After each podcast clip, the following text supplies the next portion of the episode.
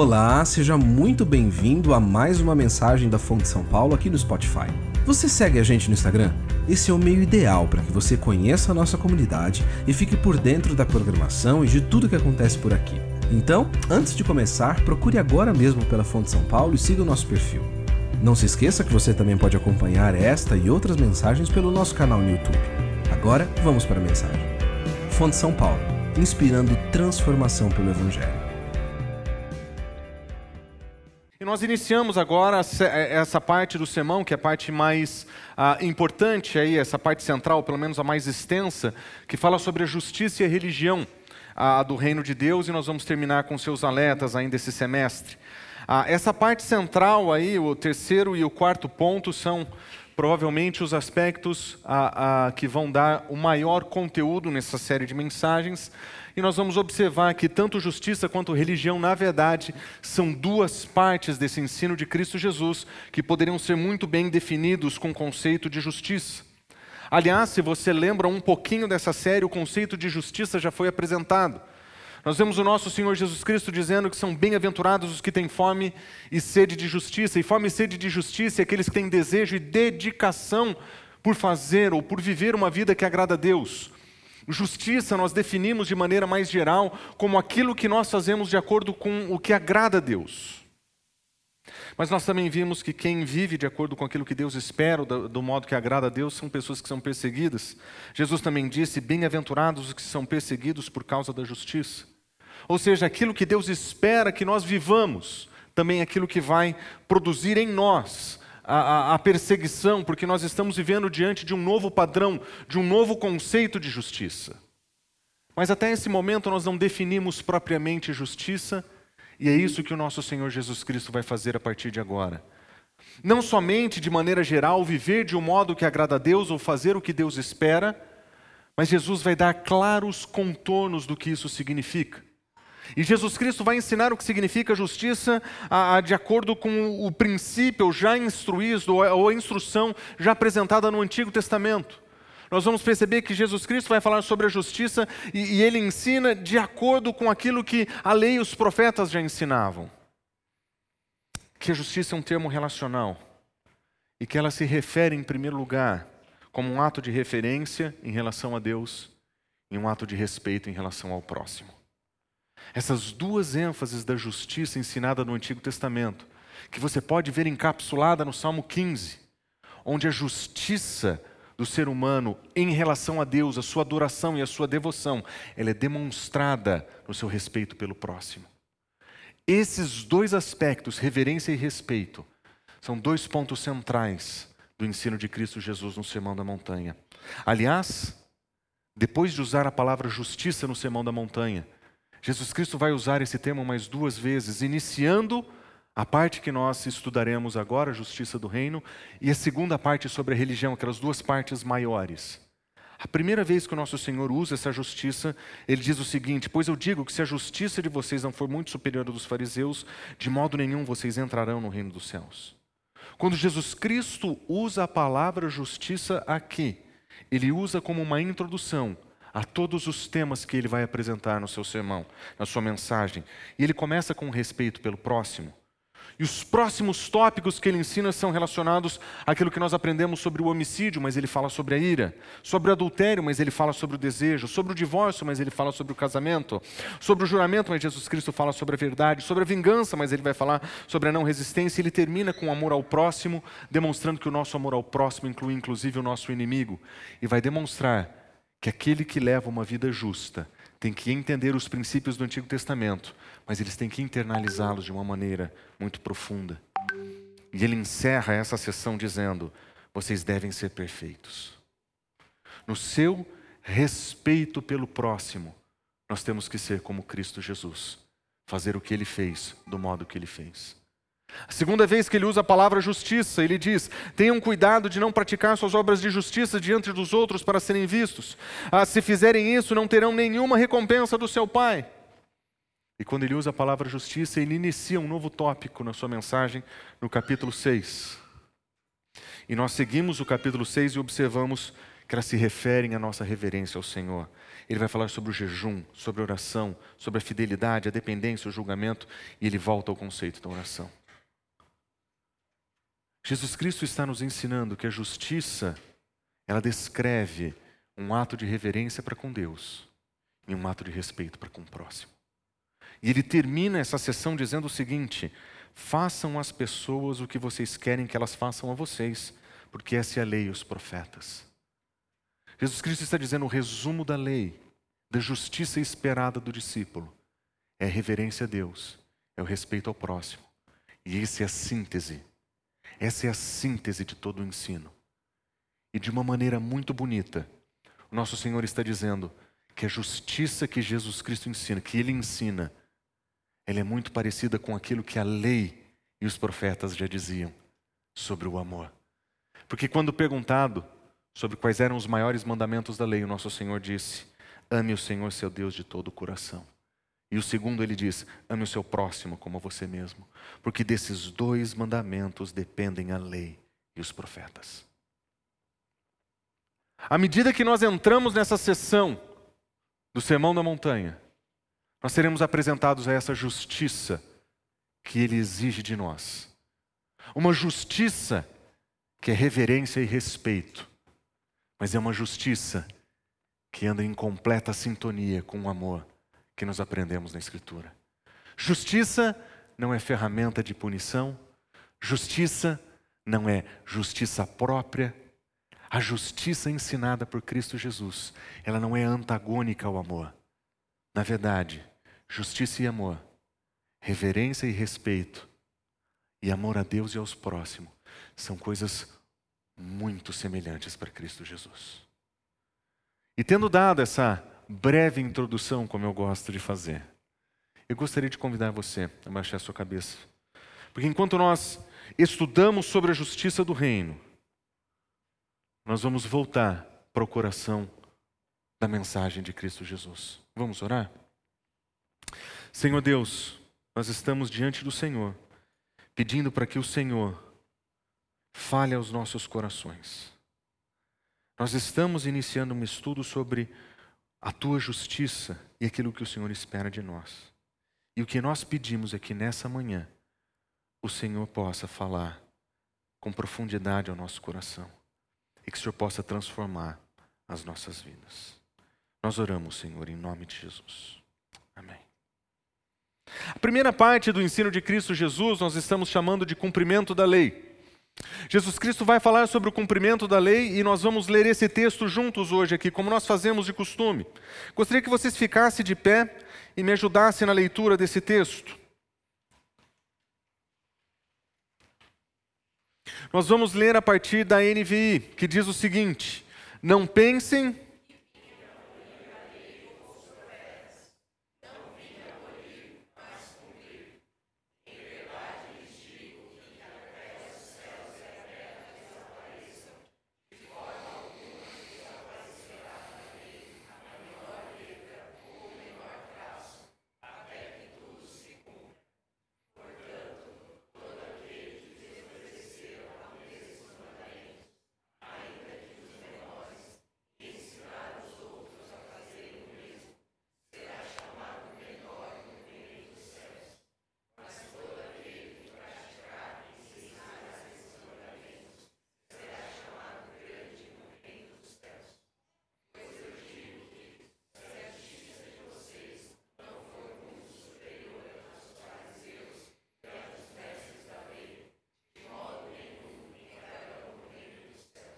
Pode sentar. No início da década de 90, os meus pais eles se mudaram para o norte do país. Nós fomos morar na cidade de Boa Vista, a, a, a, onde meus pais trabalharam como, como missionários durante muitos anos. Quando nós chegamos na cidade de Boa Vista, Roraima, não existia nenhuma outra forma de transmissão para a TV senão uma reprodução da Rede Globo Carioca. Então, se vocês acharem que eu tenho um sotaque meio carregado, não, brincadeira, não tenho sotaque carregado. Mas uma coisa que aconteceu naquele período é que só existia transmissão da Globo e só passava a TV Carioca, Campeonato Carioca, todo mundo era flamenguista, vascaíno, torciam para o Fluminense, era uma coisa de louco. Quando nós chegamos lá, eu tinha sete anos. E pouco tempo depois da nossa chegada, uma nova emissora apareceu, que era a reprodução do canal de São Paulo, da cidade de São Paulo, do SBT. E foi ali que eu comecei a cultivar um dos interesses que ficaram comigo até os dias de hoje, foi quando eu aprendi a assistir o Chaves. Eu comecei a assistir o Chaves e eu nunca mais parei. Tem uma cena do Chaves que vocês vão lembrar, eu tenho certeza, que é uma daquelas cenas que se repetiam muitas vezes no seriado, que é quando o professor Girafales ele vai visitar a dona Florinda. Mas antes de chegar até a casa da dona Florinda, ela se encontra com o Kiko, que provavelmente estava de mau humor naquele dia, e ele pergunta se pode encontrar, se encontrar ou se a dona Florinda está, e qual é a resposta que o Kiko dá? Da parte de quem? Vocês também assistiram Chaves. Da parte de quem? Ele diria.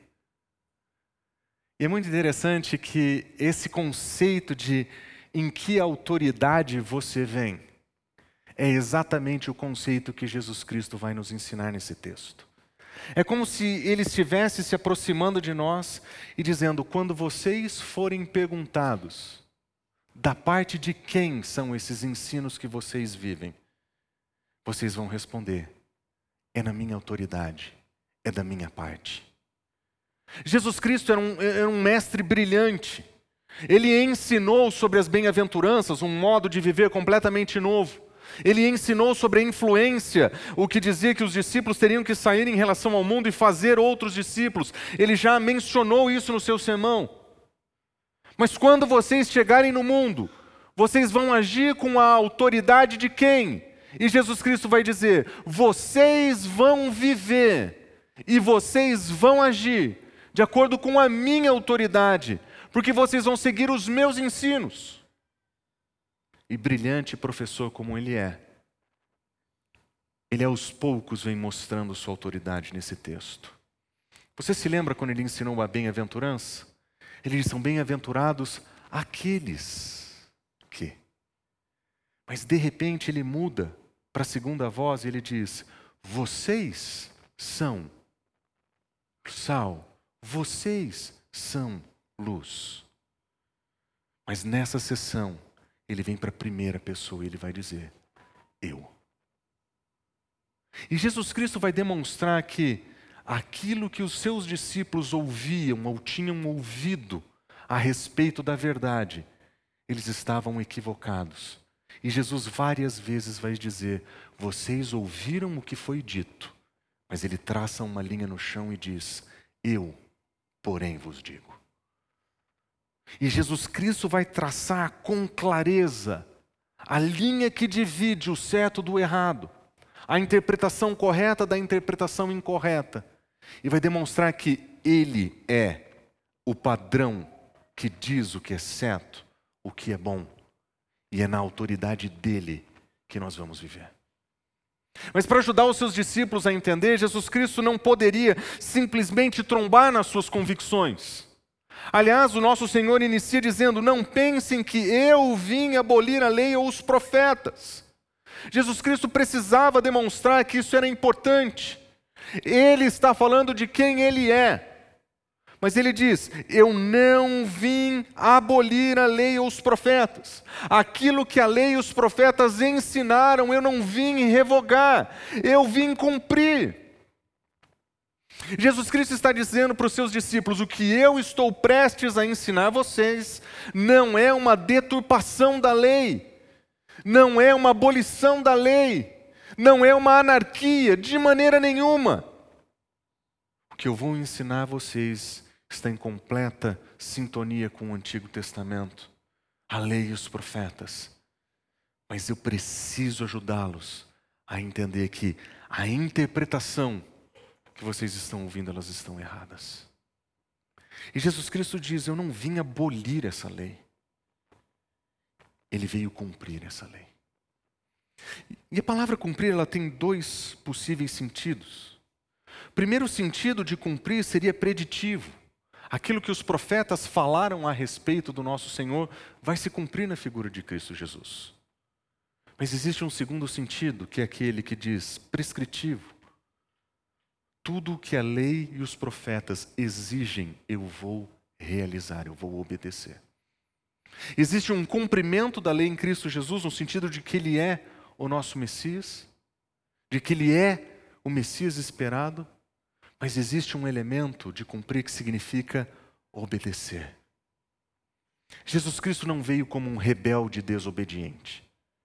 Jesus Cristo não veio como um revolucionário de novas ideias.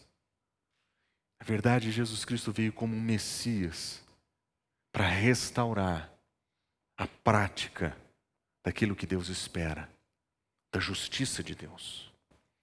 E nós observamos que esses dois sentidos estão presentes no nosso texto hoje, porque no versículo 18 nós vemos que aquilo que a lei e os profetas falaram vai se cumprir, ou seja, aquilo que o Antigo Testamento prometeu vai ser realizado. Mas à frente, quando o nosso Senhor nos exorta, ele diz que nós temos que praticar esses ensinamentos, nós temos que obedecer esses ensinamentos. É como se o nosso Senhor estivesse traçando uma linha no chão, demonstrando o certo e o errado e convidando eu e você a obedecermos aos seus ensinamentos e a fazermos o mesmo, seguindo o seu exemplo. Dessa forma, nós podemos dizer que essa justiça do reino que ele vai ensinar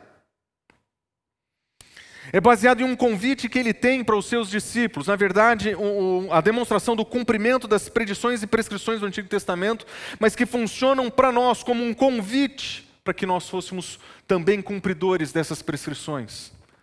Aquilo que a lei prometeu a respeito de Jesus se cumpre em Cristo Jesus. Mas aquilo que a lei prescreve, nós devemos obedecer, nós devemos andar, nós devemos respeitar. Mas nós vamos perceber que Cristo Jesus vai ensinar isso para nós. Mas aos poucos, ele adiciona elementos que muda o nosso modo de entender tanto a lei quanto a obediência. E nesse texto, nosso Senhor apresenta três verdades que todos nós precisamos saber, se nós quisermos entender o que significa cumprir, obedecer essa lei. O primeiro princípio que o nosso Senhor Jesus Cristo ensina é o princípio da eternidade da lei. Ele mesmo disse: Eu não vim abolir essa lei, e para demonstrar que isso era verdade, ele vai dizer: essa verdade, essa lei que nós temos é uma lei eterna. No versículo 18, nosso Senhor diz: Em verdade lhes digo, até que os céus e a terra desapareçam. A expressão céus e terra aqui descreve todo o cosmos, toda a criação. Mesmo que antes de todo o universo desaparecer, ele diz: de forma alguma desaparecerá da lei a menor letra ou menor traço. Ainda que a terra venha se desfazer, ainda que o cosmo deixe de existir, Jesus Cristo está dizendo: essa lei não vai deixar de existir. E é muito curioso o modo como o nosso Senhor Jesus Cristo escolhe defender ou demonstrar essa eternidade do texto, porque ele diz a menor letra e o menor traço. As expressões usadas por Cristo Jesus aqui dão ideias de pequenos detalhes nas letras aramaicas ou hebraicas usadas naqueles dias, que ele está querendo dizer, até mesmo o menor pedacinho que parece insignificante, aquilo que foi predito pela Escritura vai se cumprir. Não tem nada que Deus tenha anunciado na sua escritura que fique fora, que vai ficar para trás, que vai deixar de existir. Tudo o que foi prometido vai se cumprir.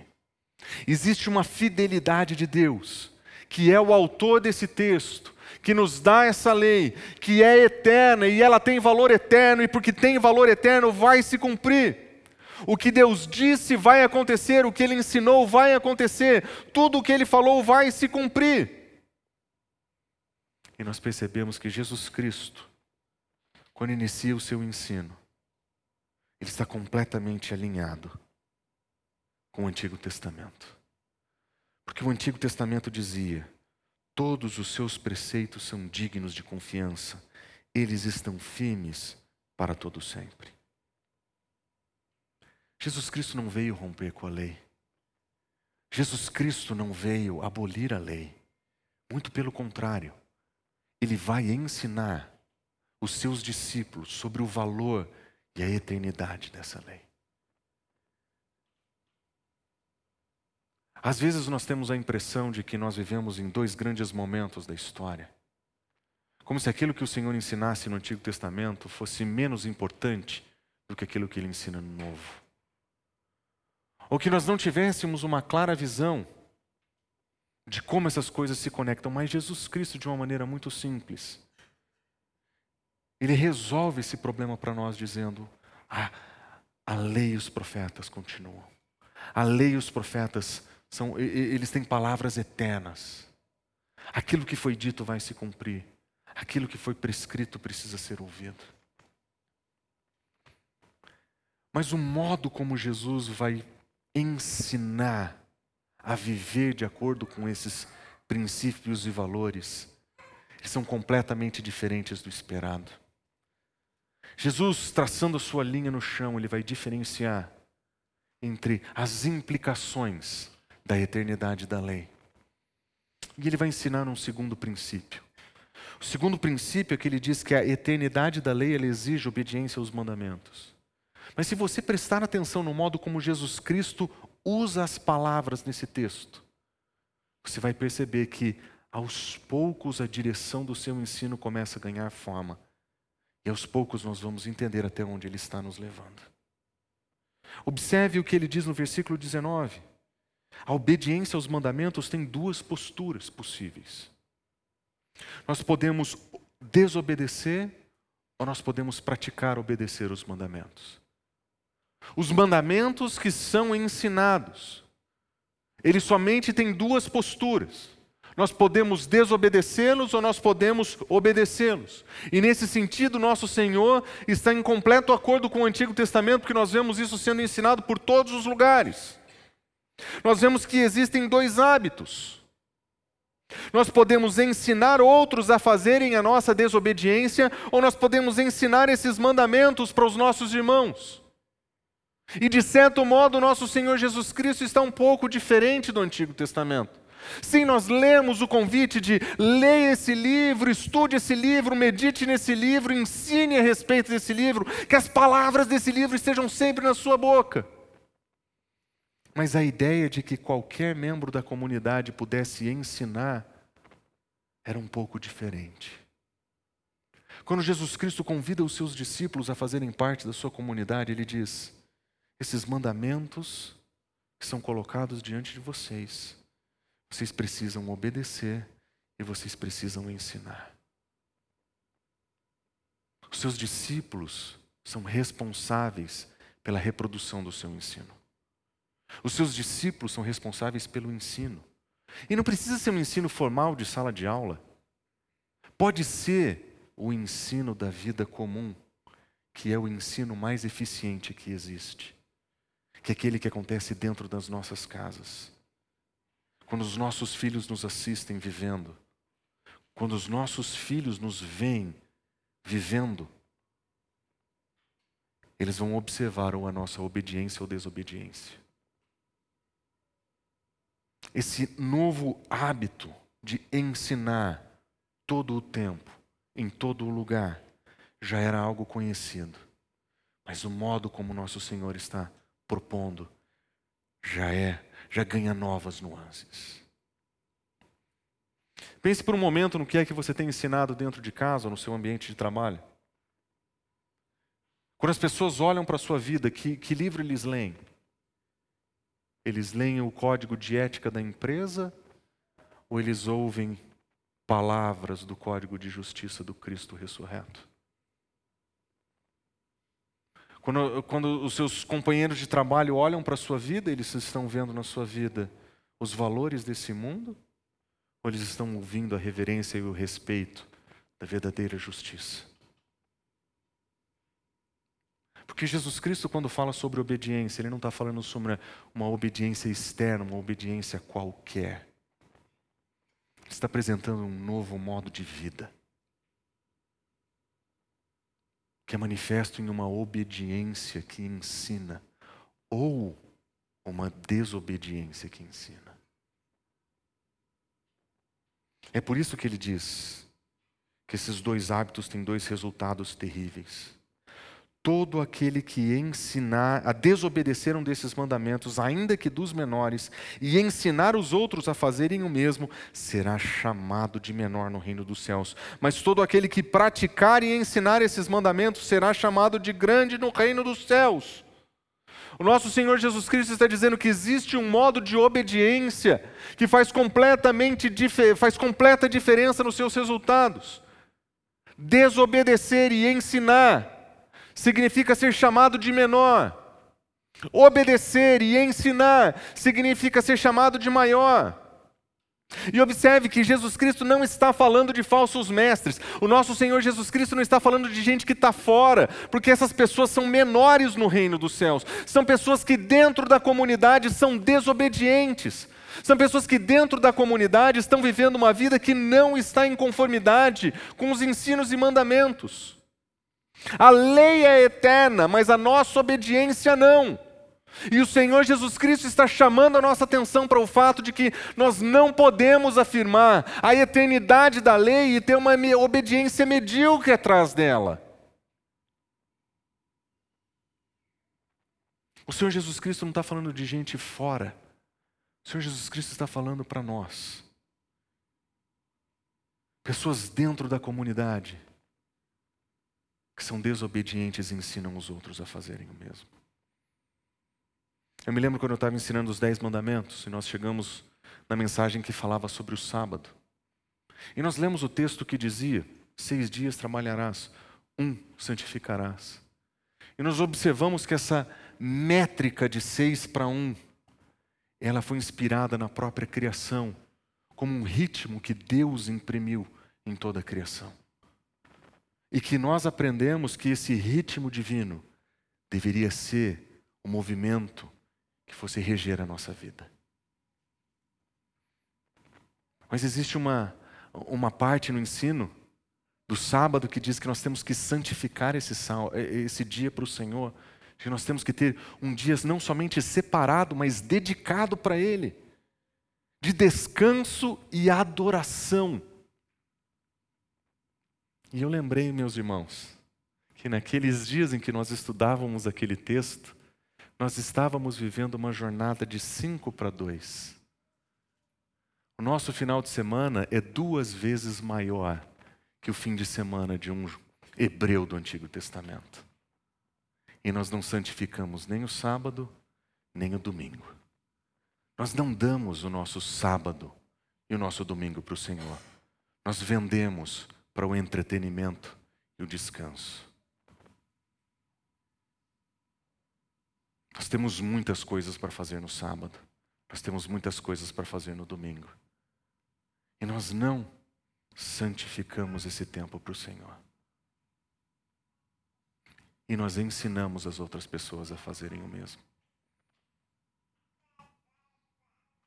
Quem são as pessoas que violam o sábado hoje? São falsos profetas? Ou são membros da comunidade que não tem o devido, a devida reverência ao Senhor.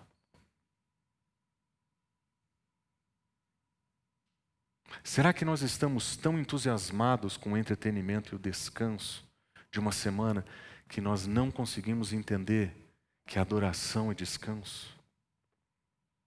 Que comunhão é descanso? De que as disciplinas espirituais são descanso para nossa alma cansada desse mundo? Quando nós olhamos para as Escrituras, nós vemos ensinos que não foram feitos para serem jogados fora ou ignorados. Nós não podemos simplesmente dizer isso passou, isso não funciona, isso não existe mais.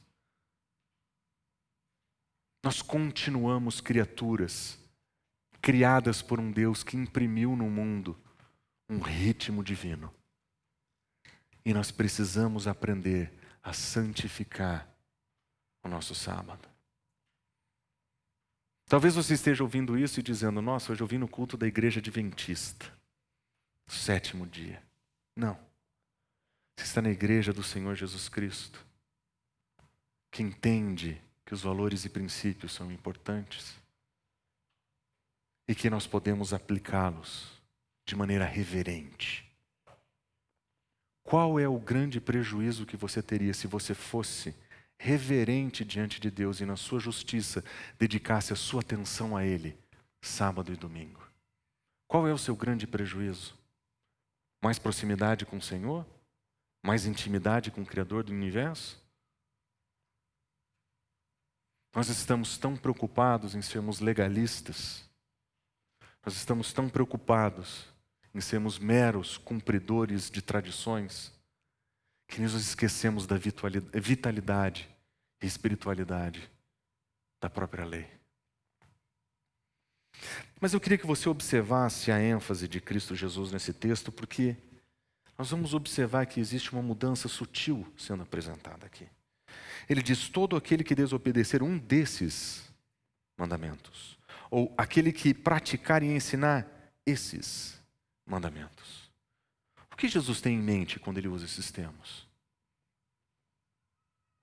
Eu tenho para mim que o nosso Senhor Jesus Cristo, ele está usando o padrão da lei para ensinar a respeito dos seus mandamentos. Nosso Senhor Jesus Cristo acredita na eternidade da lei, nós também. Nós acreditamos na importância da obediência, como nosso Senhor Jesus Cristo nos ensina. Mas nós precisamos observar que Cristo está mudando a orientação do nosso coração, para que nós pudéssemos ouvir a Sua voz. Nessa introdução da justiça que se aplica aos nossos irmãos, aos nossos próximos, é essa parte da justiça que fala sobre o nosso respeito com o próximo, que ele vai ensinar nos próximos versículos. O nosso Senhor Jesus Cristo está dizendo: vocês têm que obedecer esses, esses mandamentos como se Jesus estivesse centralizando aquilo que fosse mais importante para nós. E nesse sentido, Jesus Cristo é muito parecido com Moisés. Porque Moisés, no final da apresentação da lei, em Deuteronômio, ele diz: Todo aquele que não guardar, maldito seja todo aquele que não guardar as palavras desta lei. Moisés está olhando para o seu ensino, representando a sua ênfase. Jesus Cristo, na introdução do seu ensino, faz algo similar. Mas agora ele aponta para um novo alvo.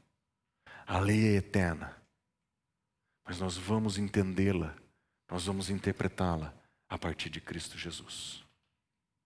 Nós temos uma lei eterna, mas o nosso ponto de partida é completamente diferente. O ponto de partida é o ensino de Jesus.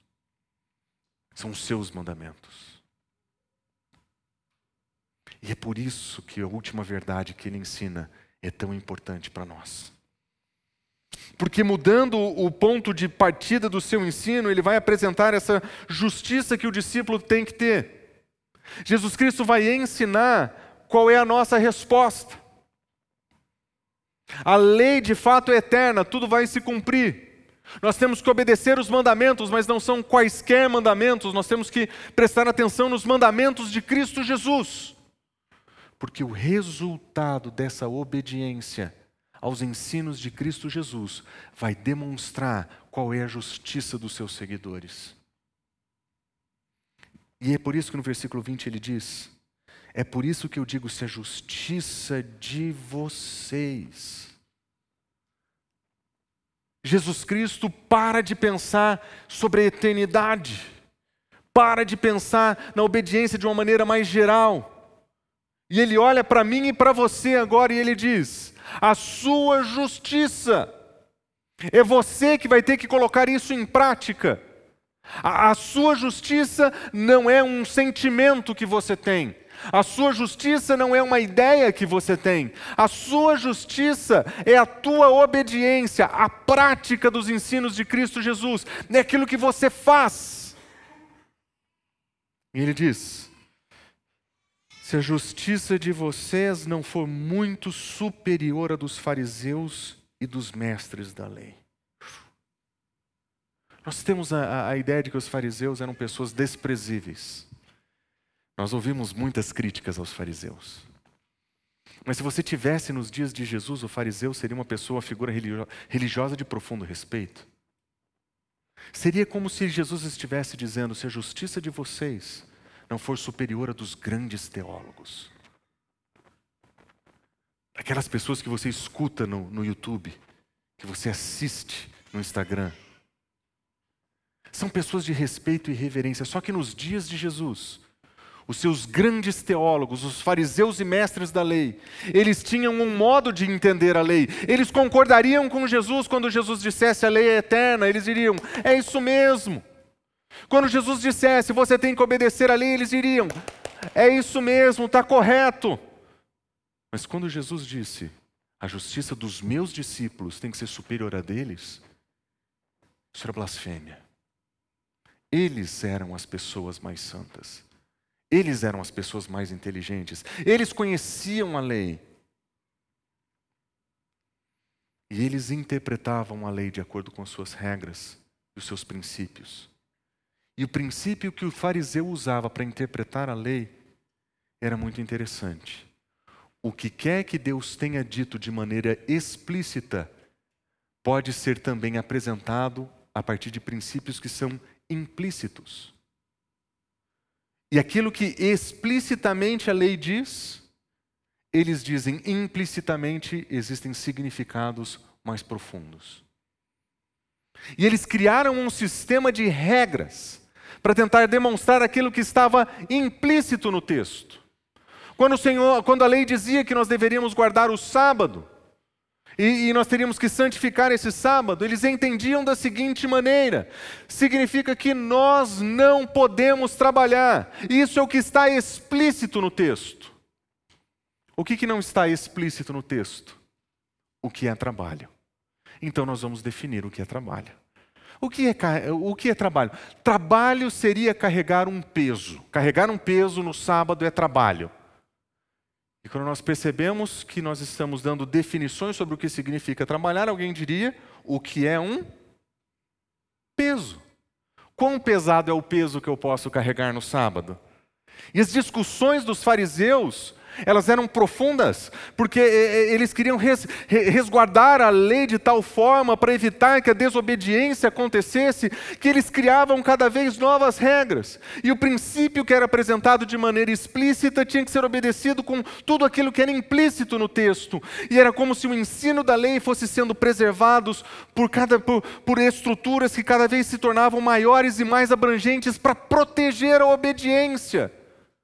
Nos dias de Jesus, obedecer à lei significava obedecer o tintim por tintim das inferências que eram colocadas sobre o texto. Para você ter uma ideia, você sabe como que os judeus dos dias, os fariseus dos dias de Jesus definiam peso? Peso tem que ser equivalente a um figo seco. Porque o figo seco é o que você vai comer. Então, se você vai comer, aquilo não pode ser trabalho. Então, tem que ser até o peso de um figo seco, uma porção de mel. Qualquer coisa que ultrapassasse esse peso seria considerado um trabalho. Agora imagina Jesus saindo nesse mundo, olhando para alguém doente em uma maca e dizendo para ele: Levanta, pega a tua maca e anda. No sábado, esse homem está carregando um peso que é maior que de um figo prendam-no, ele é um herege.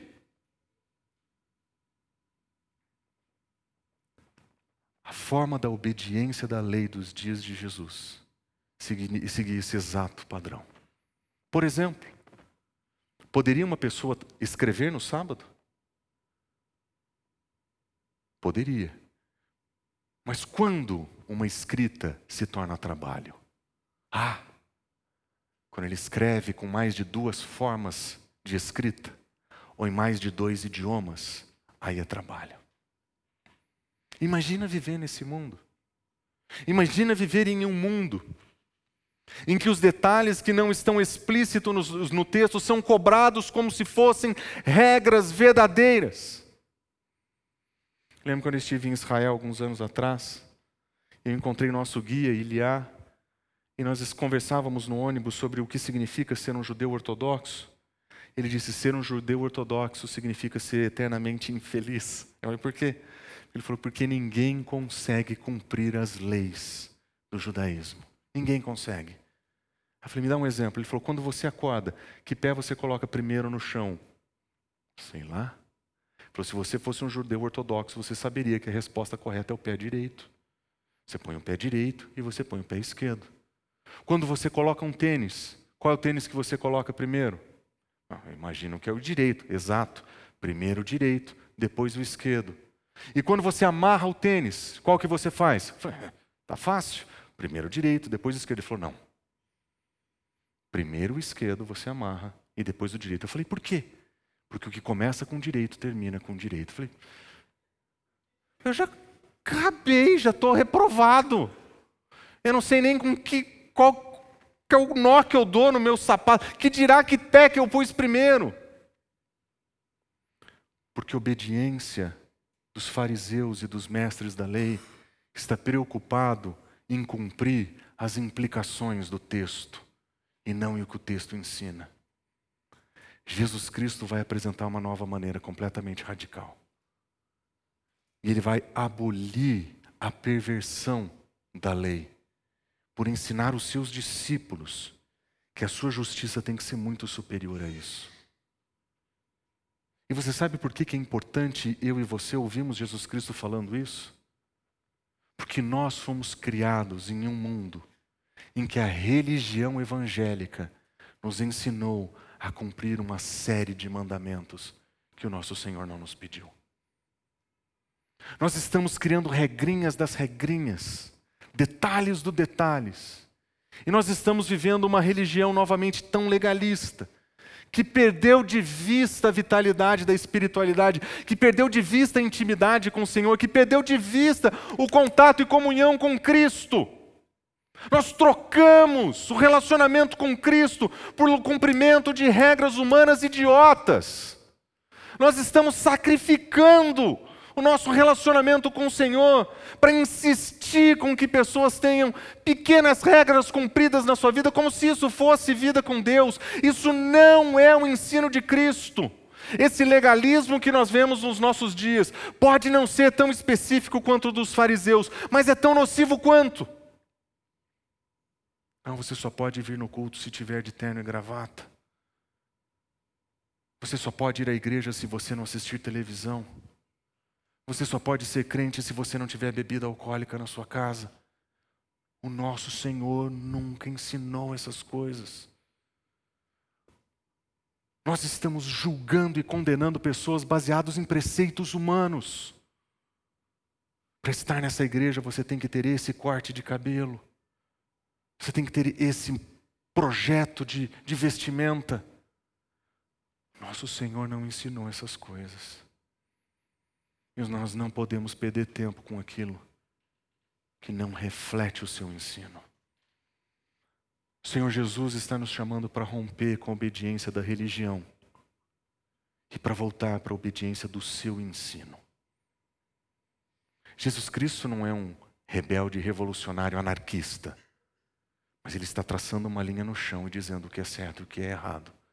E nós precisamos rejeitar a religiosidade vazia que cuida somente do exterior, para aprender uma justiça que se manifesta em reverência a Deus e respeito pelo próximo. É por isso que ele diz: se a justiça de vocês não for muito superior à dos fariseus e dos mestres da lei, de modo nenhum entrarão no reino dos céus. Observe, é possível ser considerado menor no reino dos céus como um desobediente dos princípios que ele ensina. Porque ele disse: se você desobedecer e ensinar, você será menor no reino. Mas não dá para ser religioso no reino. Ele está dizendo: se a sua justiça não for superior à dos fariseus, não existe espaço para você no reino de Deus. A mensagem de Cristo Jesus é profundamente séria. E nós precisamos levar com seriedade, isso é uma informação de perigo. Ele está apontando para nós que existe um perigo em não entender o seu ensino, em distorcer o seu ensino. Ele está dizendo: não façam com os meus mandamentos o que os fariseus fizeram com a lei. Ele está dizendo: se a sua justiça não for superior ao deles, vocês não fazem parte do reino. Nós sabemos que a nossa entrada no reino, segundo Pedro nos ensina, tem tudo a ver com aquilo que Cristo fez por nós. Ele mesmo levou no seu corpo os nossos pecados sobre o madeiro, a fim de que, observe, morrêssemos para os nossos pecados e vivêssemos para a justiça. Nós sabemos que nós somos comprados por Cristo Jesus com seu sacrifício. Nós sabemos que é o sacrifício de Cristo Jesus que nos dá vida eterna. Mas o Pedro nos ensina que quando o Senhor Jesus Cristo paga o preço do nosso pecado, nós temos que fazer o que ele fez, nós temos que morrer para o pecado, para viver para a justiça. Ele não diz viver para a possibilidade da justiça. Ele não diz viver para que, quem sabe, algum dia eu pense no caso da possibilidade de pensar em ser uma pessoa justa. A morte com Cristo Jesus significa a morte do nosso velho homem, do nosso pecado, para uma novidade de vida. E essa novidade de vida é justiça de Deus. É justiça de Deus em nós e a justiça de Deus manifesta através de nós. Nós não fomos chamados para a possibilidade de sermos justos. Nós fomos justificados em Cristo Jesus. E quem é declarado justo diante de Deus vive uma vida justa. Não existe outra alternativa. Mas nós sabemos que nós pecamos. E é por isso que a Escritura diz também: se nós afirmarmos que nós não temos pecado, nós estamos enganando nós mesmos e a verdade não está em nós. Mas se nós confessarmos os nossos pecados, o nosso Senhor é fiel e justo para perdoar os nossos pecados e purificar toda a nossa injustiça. Em Cristo Jesus nós somos chamados para justiça, pronto. Mas quando nós andamos de maneira injusta, o que nós fazemos? Nós pedimos perdão. Nós somos limpos da injustiça. Nós somos convidados à prática da justiça. Esse somos nós. Esse é o discípulo. Esse é o cristão. Então, quem é aquele que de modo nenhum vai entrar? Quem é aquele cuja justiça é inferior à dos fariseus e que de modo nenhum vai entrar. E esse é o grande aviso, e esse é o grande alerta de Jesus. O aviso de Jesus é para aquele que pensa ser cristão, mas ainda não é. Quem são os que pensam que vão entrar no reino? Nos nossos dias seria aquilo que eu chamaria de bondoso. Bondoso é aquele que pratica a justiça e o amor de acordo com os padrões dessa sociedade, mas ele não conhece a graça que leva à verdadeira justiça. Nos nossos dias nós temos muitas pessoas que têm essa aura de bondade. São pessoas que no trato com as pessoas podem ser reverentes, a, a ser respeitosas. São pessoas que a nossa sociedade diriam são pessoas boas. Elas andam de acordo com os, os melhores padrões da nossa sociedade. Mas essas são pessoas que não entenderam o que é a justiça do Evangelho e ainda vivem sem conhecer a Cristo Jesus. Tem um segundo, pessoa, um segundo grupo de pessoas nos nossos dias, que são os que nós vamos chamar de vazios. E esse me preocupa muito. O vazio é aquele que participa dos programas da igreja, mas ele não conhece a graça de Cristo Jesus, nem o amor e a sua justiça. O vazio é aquele que, aos domingos, ele está na comunidade. Ele vem, ele escuta, ele presta atenção. Mas a sua segunda-feira é completamente dedicada aos seus próprios interesses. O seu trabalho não tem nada mais do que ganhar dinheiro e fazer carreira. Vazio é aquele que é um religioso externo, apático. Ele vem, mas ele não tem nada para oferecer. Mas o pior deles é o religioso, que é exatamente quem Jesus Cristo está confrontando nesse texto. O religioso é o, jude... é, é, é o fariseu, o mestre da lei. Ele está dizendo esse modo de viver de acordo com os padrões dos mestres da lei. Esse modo, esse é o modo que não tem lugar no meu reino. Essa é a linha sendo traçada e Jesus dizendo: esses estão fora. Quem seriam os religiosos dos nossos dias? É aquele que acredita que faz parte do reino porque obedece exigências legalistas de tradições humanas.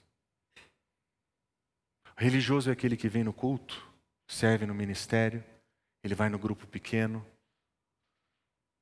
e ele se sente parte, porque ele cumpre os funcionamentos e programas da igreja.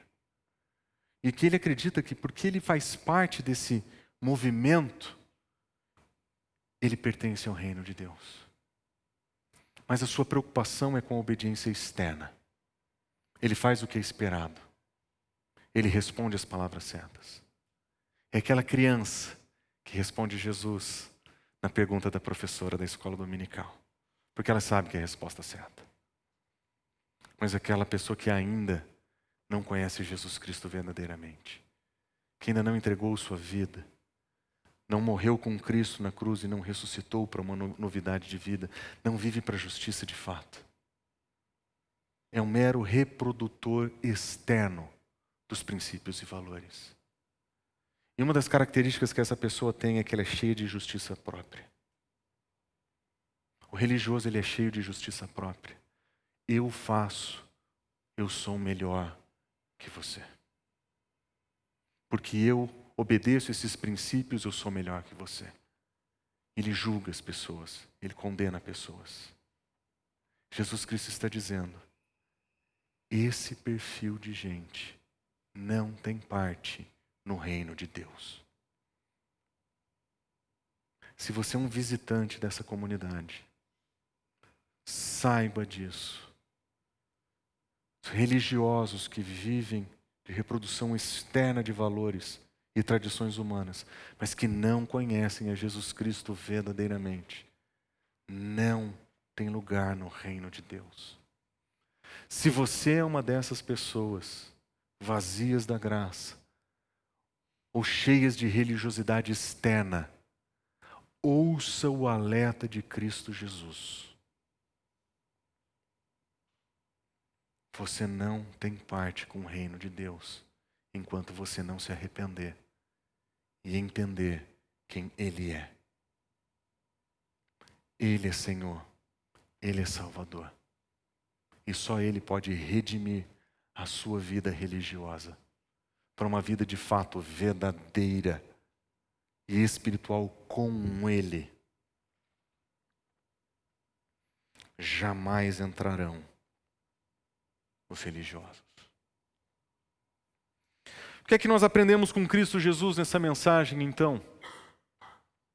Nós aprendemos quatro princípios que são muito importantes. Em primeiro lugar, nós reconhecemos que nós precisamos reconhecer a autoridade de Jesus. Quando nós anunciamos e falamos sobre os nossos princípios e valores, nós falamos a partir da autoridade de Cristo. Nós traçamos linhas entre certo e o errado, como nós vamos observar nas próximas mensagens, mas nós vemos que Jesus Cristo também traça a linha de quem entra dentro e está fora, e nós fazemos isso na autoridade de Cristo Jesus. Nós reconhecemos a eternidade da lei, aquilo que a lei ensina é verdadeiro e vai se cumprir. E nós somos convidados à obediência dos mandamentos de Cristo Jesus. Porque quando nós ouvimos a voz de Jesus, nós vamos aprender a viver uma justiça interior. Uma justiça que se manifesta em reverência a Deus, em respeito ao próximo, que é produzida pela graça.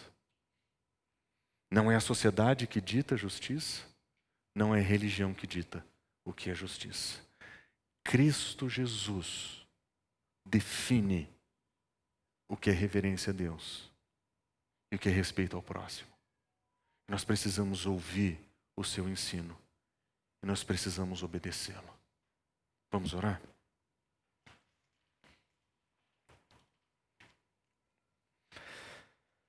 Mais uma vez, Senhor, nós nos voltamos confrontados pela tua palavra,